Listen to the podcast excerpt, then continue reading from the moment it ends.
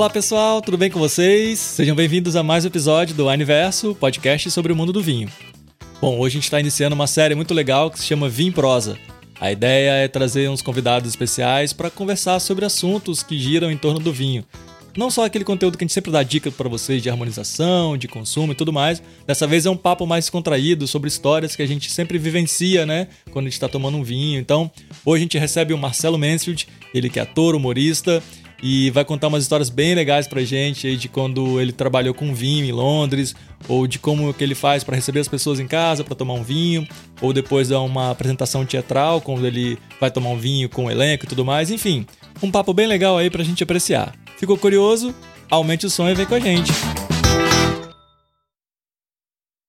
Bom, gente, primeiro eu queria falar que, que motivo de orgulho, assim, felicidade ter, né, Sibeli? O Marcelo Mansfield hoje aqui com a gente para contar um pouco sobre as histórias envolvendo o mundo do vinho. Marcelo, bem-vindo e obrigado por participar aí. Tá, que não precisa, não é tanta emoção assim, vai. Mas eu também estou muito feliz, você sabe que eu tenho parceria com a Wine já são três anos, então uh, recebo aqui todo mês o, o meu os meus vinhos, então eu fico feliz de estar conversando com vocês, claro, vamos lá. E assim, é, é tal história, né? A gente começou a, a, o relacionamento trabalhando, né? O meu trabalho de ator junto à, à divulgação do, da, da, dos vinhos da Wine e tudo mais. E no fim acabou criando um, uma, uma amizade, porque você acaba ficando amigo de todo mundo, porque é isso, o, o vinho une as pessoas em volta de uma mesa para comemorações e para é, para celebrações e acho que a gente está celebrando aí a minha terceira temporada já com o Wine. Pô, que demais. É, e isso que é legal, né? Com essa conversa sobre o Wine, sobre vinho, a gente tem um amigo em comum, né, que é o Wesley e a Bruna, que a gente já trabalhou junto em algum momento, mas a gente não se falou. E isso, pô, é, é muito bacana, né? É, o Wesley e a Bruna eu considero dois dos melhores produtores do Brasil de teatro. E sempre que eu trabalhei com eles, sempre foi uma, uma alegria até porque eles são sofisticados. Então, assim, terminava o espetáculo, o jantar era no melhor restaurante, o, o ia para o hotel, o hotel era maravilhoso, ficávamos lá tomando um vinho antes de, de subir. Então, assim, sempre fui muito feliz em Vitória, que eu acho que é uma cidade deliciosa para passear, uma coisa querida e, e, e, coincidentemente depois a gente trabalhando junto com a Wine que fica em Vitória, né, com a, com a, a sede aí em Vitória que é delicioso, é uma maravilha. Sim, ó, mas eu tenho um, tenho que revelar aqui, a Sibeli falou comigo mais cedo, gente, o Mansfield vai gravar com a gente, eu lembro dele do X Tudo, mas nossa, isso denuncia a idade, não foi isso, Sibeli? Cara, você tem que parar de me entregar para as coisas. Tipo, a primeira coisa que eu falei foi, eu não tenho roupa para isso. Aí ele falou assim: é podcast. Eu falei, ah, graças a Deus na live. Ô, Sibeli, se, se você acha que detona a sua idade falar que você assistiu o X-Tudo, imagina eu. Não é? Mas você sabe que eu, eu, trabalhei bastante tempo na TV Cultura, eu entrei lá fazendo Boom. Eu comecei, na verdade, o primeiro trabalho que eu fiz, eu não tenho o menor problema de ser snob de falar isso, é, foi no Armação Ilimitada, que era uma das séries mais modernas que existia Verdade. na Rede Globo, era um grande sucesso. E a, o Armação Ilimitada, eu fui para fazer um personagem chamado James Blonde. então, é, inclusive com o direito ao martini não mexido, apenas sacudido. Então foi muito legal, assim, uma coisa. E depois eu caí para a TV Cultura, onde eu fiz Ratinho Bom, o X-Tudo, Daí eu fui para uma, uma emissora que vocês não devem lembrar, que era a TV Manchete. Fiquei lá contratado um tempão, gostoso. Daí fui para a Globo fazer novela. E aí eu tive uma série de contratos com a Globo, longos e curtos. E depois acabei indo para a Band com dois longos contratos, um no jornal matinal deles, que era cinco, às sete horas da manhã, e depois no Agora é Tarde, que foi um grande sucesso, que, que jogou para o mundo o Danilo Gentili, o, o, o Murilo Couto. Eu era o. Quando começou o programa, o único conhecido era eu. Quando terminou o programa, eu era o mais desconhecido. Ninguém mais sabia quem eu era. Mas foi muito bom. É, e aí depois eles foram para o SBT. Eu fiquei na Band cumprindo meu contrato. E agora eu sou o garoto propaganda Wine. Aê! Pô, a gente sabe que você tem ótimas histórias aí com vinho. Você já, em Londres, você já trabalhou num, num wine bar. Como é que é isso? Bom, eu assim, devo confessar para vocês que eu comecei minha carreira em Hollywood. Ah, Gente! E, e, e, em Los Angeles, quando eu fui morar lá, foi bem o comecinho da minha carreira, é, eu fazia muito chamado open mic, ou seja, você subia no palco ou falava um texto. No meu caso, para evitar a coisa com o sotaque, eu fazia ceninhas, um sapateador que perdia o sapato, um cantor cego, fazia umas coisas uhum. idiotas uhum. tal. E como nem todo bar tinha cachê, muitos pagavam com bebida. então, e aquela história, assim, quando. Eh, mas nunca eram exatamente nada muito sofisticado, eram bebidas que tinham ali para ser servidas. Alguns anos depois, eu fui para Londres e o primeiro trabalho que eu fiz em Londres foi num pub theater. O pub theater é o seguinte: é um, é um teatrinho de 30, 40 lugares que fica embaixo de um pub. Né? Uhum. E no pub, eu lembro que o que eu gostava de tomar era cider que é a cidra, né? Olha só, nossa cidra. É, é que para eles é uma bebida muito comum, muito popular, né? Uh, e depois eu fui trabalhar num wine bar como, como garçom que canta. Então uhum. era muito curioso porque eu não, não sou um cantor, embora eu cante direitinho. Então eu cantava Garota de Ipanema. Daí você ia cantando Garota de Ipanema, daí você passava um pouquinho, você falava para o cara faz em ritmo de samba, o músico que também era brasileiro. Aí eu cantava Garota de Ipanema, só que mais animado. Aí depois voltava e falava, bom, agora faz bem suave, blues. Aí eu cantava Garota de Ipanema em blues. Então era sempre, eu cantava sempre a mesma música. era Garota de Ipanema ou Desafinado, Lobo Bobo. O meu repertório era quatro, cinco músicas. Aí depois o dono do bar, que era um egípcio, inclusive, que era um conhecer, um cara que sabia de vinho, demais, assim. Ele me chamou para... Uh... Ele, ele, na verdade, não sabia tanto de vinho como o gerente do bar que ele trabalhava, né? ele era o dono. E ele me chamou, então, para trabalhar, para gerenciar o bar, essa parte artística e tal. Então, foi esse período que eu conheci o Wine Bar, que, para quem não sabe, é uma licença na Inglaterra que estica o horário de bebida até uma e meia, duas da manhã, não lembro direito agora. Mas o pub fecha exatamente às 11 horas da noite, desde 1914. Eles esqueceram de tirar essa lei, né? Então, eles fizeram isso por causa da guerra tal, mas uh, o pub fecha às 11 horas e o wine bar vai até uma. Então, uh, foi aonde eu conheci, comecei a conhecer vinho e comecei a conhecer bêbado, porque as pessoas já chegavam lá bêbados, vindo do finalzinho do pub. As pessoas porque era, era uma coisa curiosa, assim, você, o bar, o wine bar, ele ficava meio às moscas, das seis da tarde até umas onze e meia, um casalzinho namorando, uma, um pessoal mais de idade e tal. Às onze e meia, meia-noite, aquilo começava a ferver, lotava, daí não tinha que cantar mais, não precisava mais cantar para atrair público. Ficava uma loucurama, assim, de gente, e eles já chegavam bêbados vindos do pub, você entendeu? Olha... E... Já chegavam calibrados já. Chegavam calibrados, então era mais fácil até para gente como garçom, como no balcão, passar os, os produtos mais caros, né? Então É o tal de quem bebe fica rico, né? Exatamente. A Sibeli teve uma história dessa também, né, Sibeli? Que você foi para um pub na Inglaterra passar Natal com a sua amiga. Conta aí pra gente. Cara, na verdade, assim, foi uma, foi uma experiência. A gente tava. A gente tinha decidido morar fora. E era aquela época que todo mundo queria ir para os Estados Unidos e eu queria ir no contraponto, né? Eu queria ir morar na Itália, mas eu queria mochila nas costas e conhecer tudo quanto é lugar. Maravilha. A gente passou o Natal em Londres e no dia 24 a gente foi para um wine bar e começamos a beber muito. Ainda bem que meu pai não vai escutar isso. Mas... e bebendo tal, e de repente deu meia-noite começou a chorar muito, chorar muito, assim, tipo, nossa, Feliz Natal, não sei o quê. Uhum. E aí o povo olhou e falou assim: vocês estão bem? Precisa de uma ambulância? Nossa. É Natal, gente. Vocês não comemoram Natal, vocês não se abraçam. Não, a gente não faz isso, mas tá tudo bem? Você quer um abraço? Eu, não, não quero. Nossa, é very British. Super inglês, super inglês. Muito, muito britânico. E eu fiquei olhando aquilo e falei, caramba, cara, tipo, como é diferente, assim, da, do que a gente é, né? É mas, tem, é, mas tem uns códigos internacionais, assim, quando alguém neste bar que eu trabalhava pedia champanhe, alguma coisa estava sendo comemorada, não é?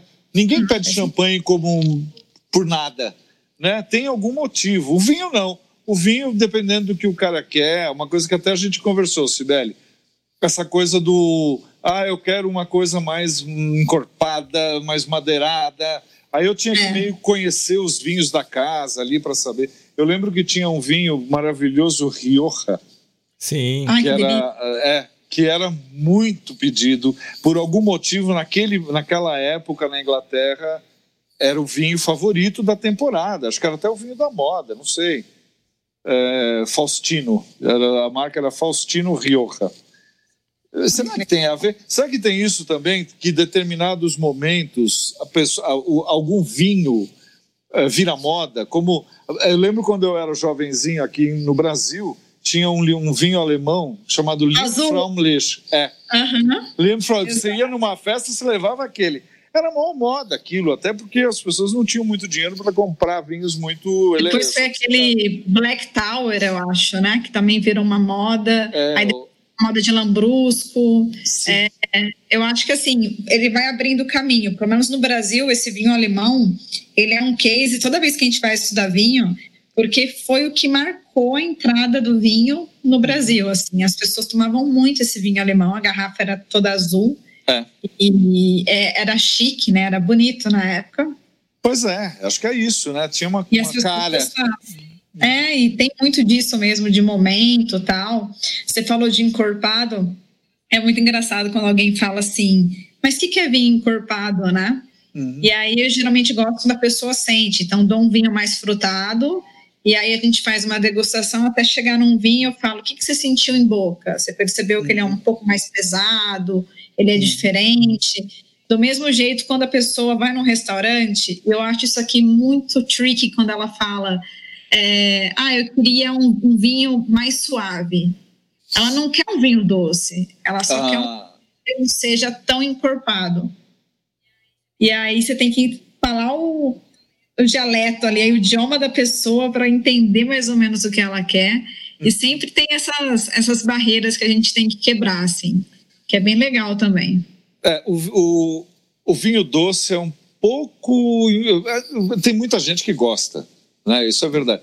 Por meu gosto pessoal, eu acho um pouco enjoativo. Não sei se estou falando besteira, mas o vinho é muito doce. Não, eu gosto tudo que é mais, que é o mais acidinho, mais amarguinho, eu gosto mais. Eu também. É, não, tem, não tem regra, né? Igual harmonização. Tem gente que acha que aquele vinho tem que ser com aquele prato, aquele queijo, aquela massa. Não, acho que vai, vai de gosto de cada um. É igual cerveja, né? Hoje em dia tem tá muito alta a cerveja artesanal e tem gente que gosta das mais frutadas, tem gente que gosta das mais com bastante IPA, né? Mais pesada e tal. Então, acho que vai vai muito da pessoa. O vinho que é legal, assim, a gente tem muito sempre tá envolvido com alguma história, né? Igual o Marcelo trabalhou lá em Londres, lembra do vinho, de quando ele ficava depois no Wine é. Pub lá com o gerente. Ah, eu não sei, você deve receber pessoas na sua casa e fazer algum jantar. Não agora, né? Agora todo mundo em quarentena tudo mais. Mas em, em dias normais, uhum. você faz isso? Gosta de receber pessoas, cozinhar, tomar um vinho? Gosto, gosto e, uh, e sempre. É gozado, isso é uma coisa que eu acho que já virou é, parte da nova etiqueta você não vai, eu não vou na sua casa e, e sem levar nada, não é?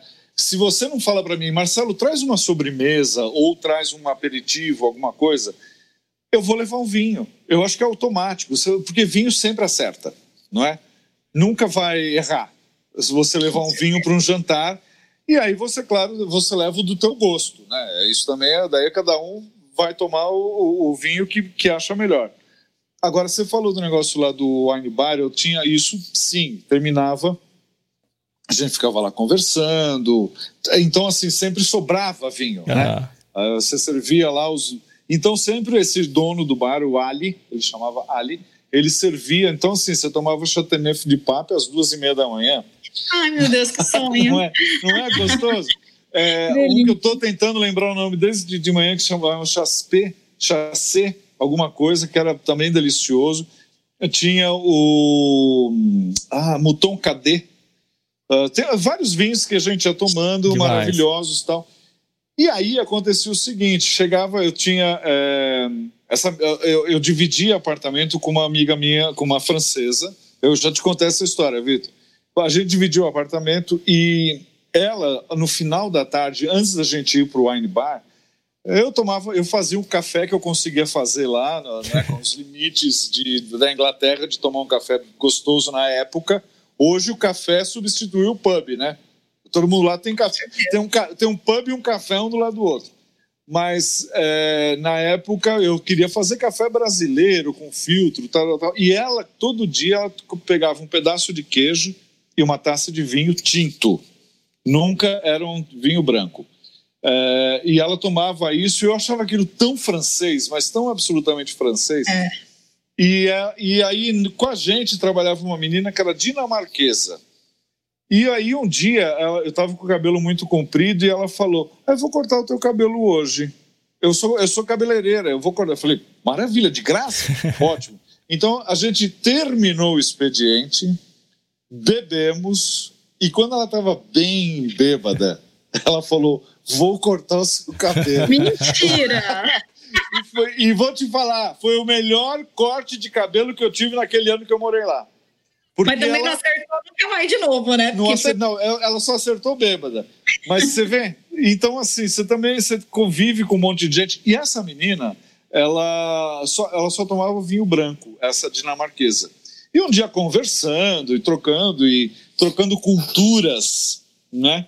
Ela ela perguntou como é que era no Brasil, tá, tá. eu falei, olha, no Brasil isso é uma coisa de velho, viu, que eu vou falar, mas é normal. Eu falei, ah, no Brasil tem uma coisa da etiqueta que um cavalheiro ou uma dama não bebe uma bebida escura antes das seis da tarde, antes de anoitecer. Isso é uma coisa que minha mãe falava pra gente, que era porque era deselegante. Então você sempre no, Brasil às cinco e meia da tarde você tomava alguma coisa bem light, cerveja, não é? Que é clarinha, bonitinha tal, e vinhos, e uísques, e bebidas escuras, só depois das seis da tarde. E eu lembro que ela achou aquilo uma das coisas mais engraçadas que ela ouviu na face da Terra. Porque dinamarquês não tem essas regras de etiqueta. Não tem isso, né? Não é? Como aqui também a gente não tem mais, né? E tinha também uma menina que trabalhava com a gente que ela era prima da Brooke Shields. Olha. Olha que maravilha. É, ela era prima Sim. da Brooke Shields. E um dia ela falou: ah, eu vou, a minha tia, né, a mãe da Brooke Shields, está aqui e eu vou encontrar com ela. Eu, tá, eu, não sei se a Brooke veio, mas eu vou encontrar com elas. E ela levou uma. É, ai, como é que chama aquela champanhe? Não era Dom Perignon, era outra. Uma, uma também. Veuve Clicquot, né? Veuve Clicquot. A mais, mais, ela levou uma Veuve Clicquot e você acha que o dono do bar cobrou? claro que não, né? Vai cobrar para a mãe da Brooke Shields. Então tinha umas pessoas curiosas assim que trabalhavam com a gente. Era um pessoal bacana. Um dos gerentes lá depois mudou também, era um cara indiano. Então era muito complicado, porque eu, a gente teve que cortar do cardápio algumas coisas porque tinha carne.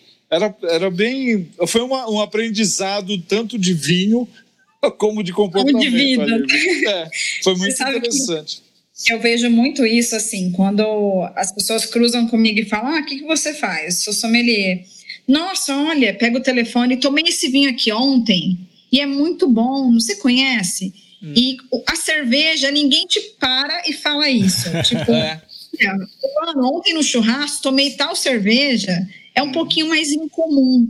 O vinho, as pessoas gostam de compartilhar o que tomaram, de mostrar, de tirar foto. Parece foto de criança, sabe? Que as pessoas é. gostam de mostrando. Hum. Gosta de ficar mostrando o vinho que tomou. Então, eu acho isso assim, muito engraçado. E você falou agora desses. de, de ver o clicou, lembrei de uma história que é um pouco engraçada. Acho que eu tinha uns 20 anos. E eu fui no Sirena. E na, era open bar, a festa. E na hora de ir embora, eu falei, gente, eu não aguento mais beber, vamos embora. Aí elas foram tomar, né? Até então elas não tinham muito conhecimento, mas eu já, já gostava de vinho. E aí a, a moça, a bartender, falou assim: olha, acabou a Chandon, mas eu posso abrir essa aqui, se vocês não se portarem, é, é o que eu tenho. Quando ela colocou, uma vez clicou. Falei, meu bem, café da manhã. café da manhã, já era de manhã. Eu que estava indo embora, fiquei por causa da Veuve clicou. Ah, fez muito bem. Eu falei, gente, e minhas amigas assim, ó, é bom? Aí eu, não, café da manhã, gente. Todo mundo pega uma taça. É. Que maravilha. Vive Clicou é uma maravilha. Eu ganhei quando eu comprei o meu primeiro apartamento. Uma amiga minha que era muito sofisticada, de presente ela me deu uma Vive Clicou. Eu abri sozinho, tomei a, a Vive Clicou sozinho em casa, bem tranquilo. Agora, você sabe que eu, eu tive também numa festa em Londres, já que eu estou voltando toda hora nesse assunto dessa. Eu acho que eu vou para Londres passear depois da quarentena, porque eu tô me, dando, tá me dando saudade. É, eu lembro que os pais dessa, de uma das meninas que trabalhava lá com a gente, ele era ator. Os pais eram um ator do teatro inglês tal, tal, e fizeram bodas de prata. Então a gente foi para a festa na casa deles e foi servido muito vinho, né? Festa de casa de bodas de prata. E aí tinha um grupo de atores americanos que estavam lá, não sei o quê, e que ficaram bêbados de passar vergonha. E aí o nosso chefe, que também estava na festa, ele falou: essa é a diferença do inglês para o americano, né? O inglês bebe pelo prazer o americano bebe para ficar bêbado. Faz sentido. É, curio... é curioso isso, né? E você vê, o vinho não tem muito disso, né? Geralmente você não vê a pessoa, pô, eu vou beber vinho pra caramba para ficar muito embriagado. O vinho geralmente é associado a um não. momento de prazer, receber alguém, quando você quer comemorar alguma coisa. É muito associado à gastronomia também. Você gosta de gastronomia, é, Marcelo? Uh... Você costuma preparar alguma coisa, convidar o pessoal, servir um vinho? Como é que é? Sim, eu, a última, eu fiz um último jantar pré-quarentena, eu fiz um espetáculo ano passado chamado Malvadas, que eram três irmãs, eu fazia a irmã mais velha, e aí o meu irmão de verdade foi assistir a peça e falou: graças a Deus que você nasceu homem, porque você seria uma mulher horrorosa. e era eu, um ator maravilhoso de Curitiba chamado Chico Terra, e o André Segatti, que foi um dos vencedores da Fazenda, e que eu sempre digo é uma das melhores pessoas que eu conheço na vida. E aí, é, e aí eu fiz um jantar para ele, para a mulher dele, para a turma do, né, para o Chico e para todo mundo. Eles vieram para cá. É, e eu assim, eu cozinho para mim, né? Eu sei o trivial. Mas nesse, nesta noite eu fiz um jantar, eu comprei o jantar, tal, tal, tal perguntei o que, que eles não comiam. E aí vieram para cá, e aí foi exatamente como a gente falou agora há pouco Cada um trouxe uma garrafa de vinho, tal, tal. Ficaram umas seis ou oito garrafas aqui e foram embora as oito garrafas. Mas ninguém ficou bêbado, porque a gente estava comemorando, era final da temporada, então tomava um pouquinho de vinho, daí olhar um vídeo, ah, vamos ver o vídeo do ensaio, e não sei o quê. Aí serve um café, daí ter, termina o um café. Ah, isso é uma pergunta, Sibeli.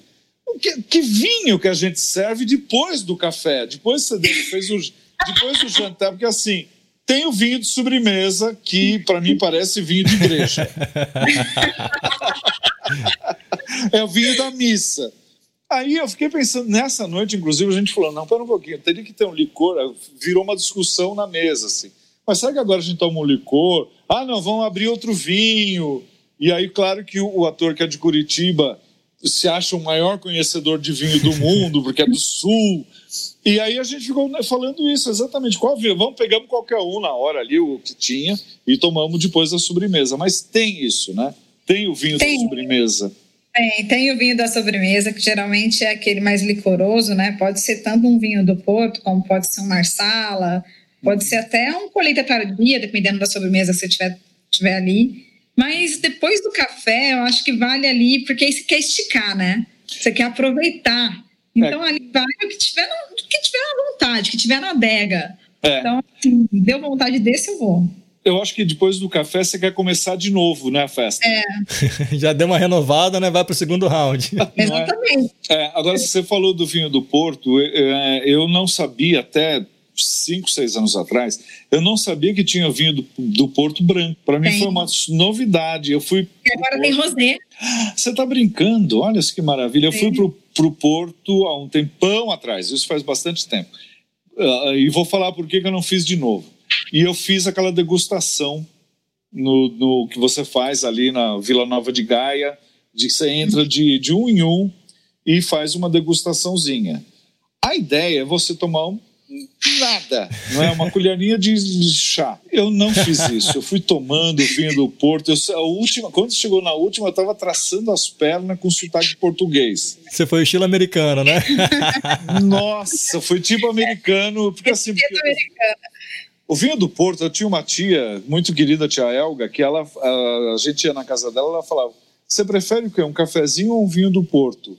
E daí ela falava: Os dois, né? então, olha lá, é o que você falou agora. Você viu o cafezinho, o vinho do Porto, e, e o vinho do Porto, não sei se vou falar uma besteira, mas parece que harmoniza bem com, com doce, né?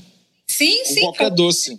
Perfeito. E você, tá, a gente estava brincando aqui que você falou de americano.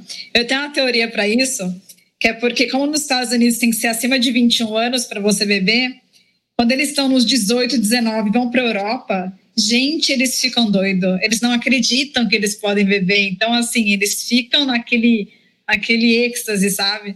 Eu Exageram. lembro. É, quando eu morei na Itália, a gente percebia na hora quem era, quem não era. E foi bem nessa época também que eu comecei a gostar bastante de vinho, porque o vinho na Itália era mais barato que água. Então, né? entre, entre, comprar uma água pedir uma água no restaurante, a gente pedia vinho, né? Assim, a gente é. pensava economia. claro.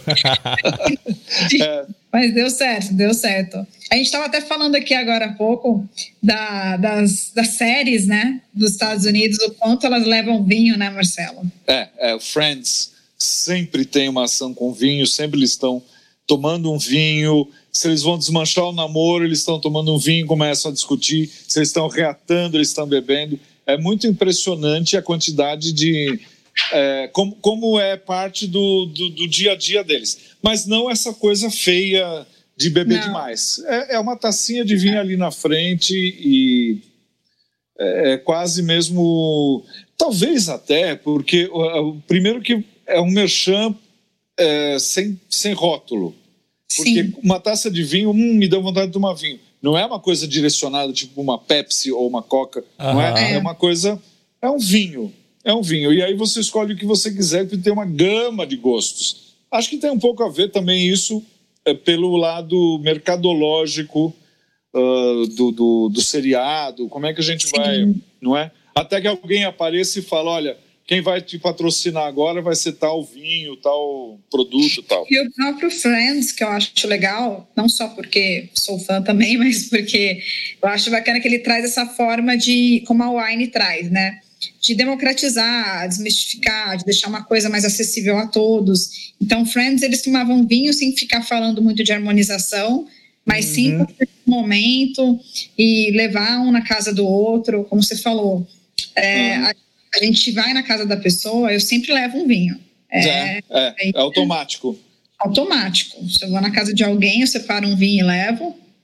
Mas isso traz bastante. Sempre quando eu vejo uma série, eu lembro muito e eu vi muito isso começando a aparecer nas novelas da Globo, então comecei a ver as novelas mostrando um pouquinho de vinho na trama, e eu achei isso interessantíssimo. É, é. você sabe que quando tem festa de, de pessoal de televisão, de teatro, é, você sabe quem está contratado pelo vinho que a pessoa leva. Porque se eu vou na festa, se eu não estou contratado, se eu não estou fazendo bilheteria no teatro, eu levo qualquer vinho. Aquele que é a estrela da novela das oito leva o melhor que ele encontrasse, entendeu? Então é aquela maravilha. Né? Você já sabe quem é quem não é pelo vinho. Ah, entrou com vinho bom, falar, ah, deve ter fechado o contrato. Ah, deve estar com um contrato novo. gente, ó, demais. Se deixar, a gente fica aqui cinco horas seguidas batendo esse papo, que é isso, né? O vinho sempre traz boas histórias, né? A gente sempre lembra de uma coisa engraçada ou de, alguma, de algum familiar. É, é bem bacana isso. Marcelo, mais uma vez, obrigado por participar aí com a gente. Imagina. Muito legal conhecer um pouco das suas histórias aí com o vinho também. E, e Cibele também, mais uma vez, obrigado. Obrigado vocês. Adorei a conversa. Cibele sabe tudo. E, e que bom, né? Vamos lá. Eu acho que é isso. É, é como a gente falou logo no começo, né? Desde a Santa Ceia, que já tem vinho na mesa. Então, é, vamos fazer, e cada vez eu acho muito interessante essa coisa de criar harmonizações. Acho que todo mundo deveria fazer experiências em casa, tipo, o que funciona com o que, porque sempre vai ser uma agradável surpresa. Ai, perfeito, concordo super assim. Eu gosto que as pessoas sejam ousadas nisso. Uhum. É um vinho com, com pão de queijo, com pipoca, com hambúrguer, com tal coisa, e sempre ir contando a experiência que dá certo. É. Eu queria agradecer que eu adorei, fiquei muito feliz, fiquei honrada aqui, fiz altas confissões. conversa de bêbado, foi quase conversa de bêbado, a gente falando.